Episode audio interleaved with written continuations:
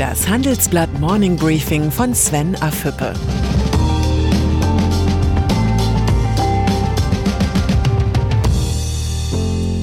Guten Morgen allerseits. Heute ist Montag, der 17. Februar. Und das sind heute unsere Themen. Kalter Krieg 2.0.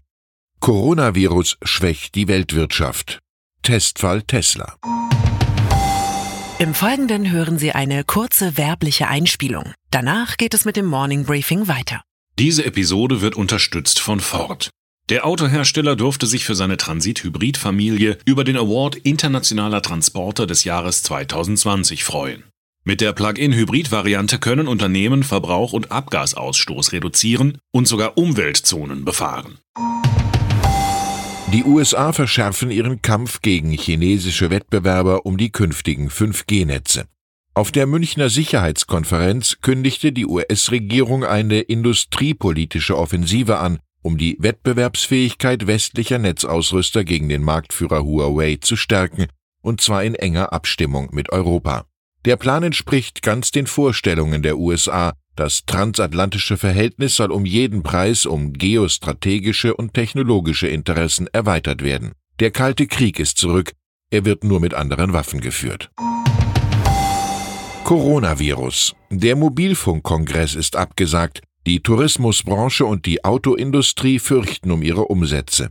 Das Coronavirus trifft die ohnehin schwächelnde Weltwirtschaft empfindlich. Nach Ansicht von Gabriel Felbermeier, Präsident des Kieler Instituts für Weltwirtschaft, werden die wirtschaftlichen Folgen jeden Tag dramatischer.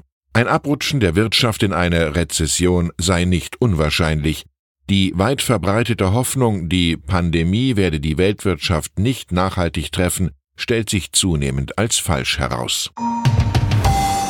Das Handelsblatt will in dieser Woche eine große Analyse zu den ökonomischen Verwerfungen und Herausforderungen durch das Coronavirus recherchieren.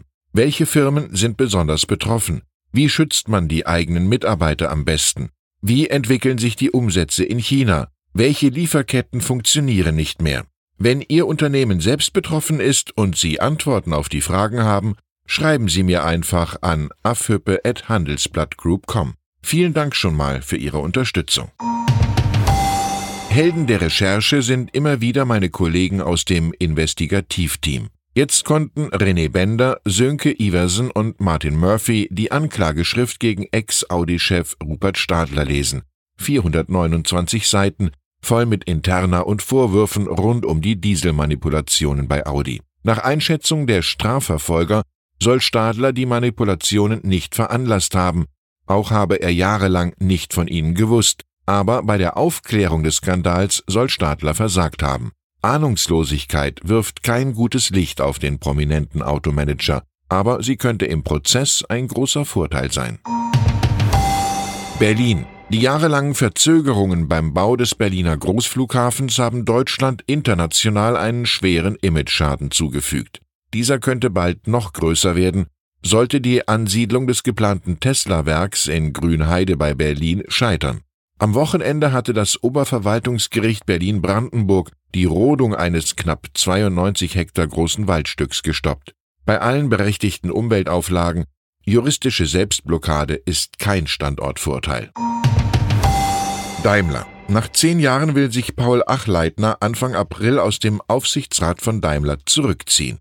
Wer den erfahrenen Banker im Kontrollgremium des Autokonzerns ersetzt, ist noch nicht entschieden. Klar ist nur, dass sich Achleitner dann stärker um sein Amt als Chefaufseher bei der Deutschen Bank kümmern kann. Dort läuft es unter Christian Sewing, dem dritten von Achleitner bestellten Vorstandschef, immerhin etwas besser.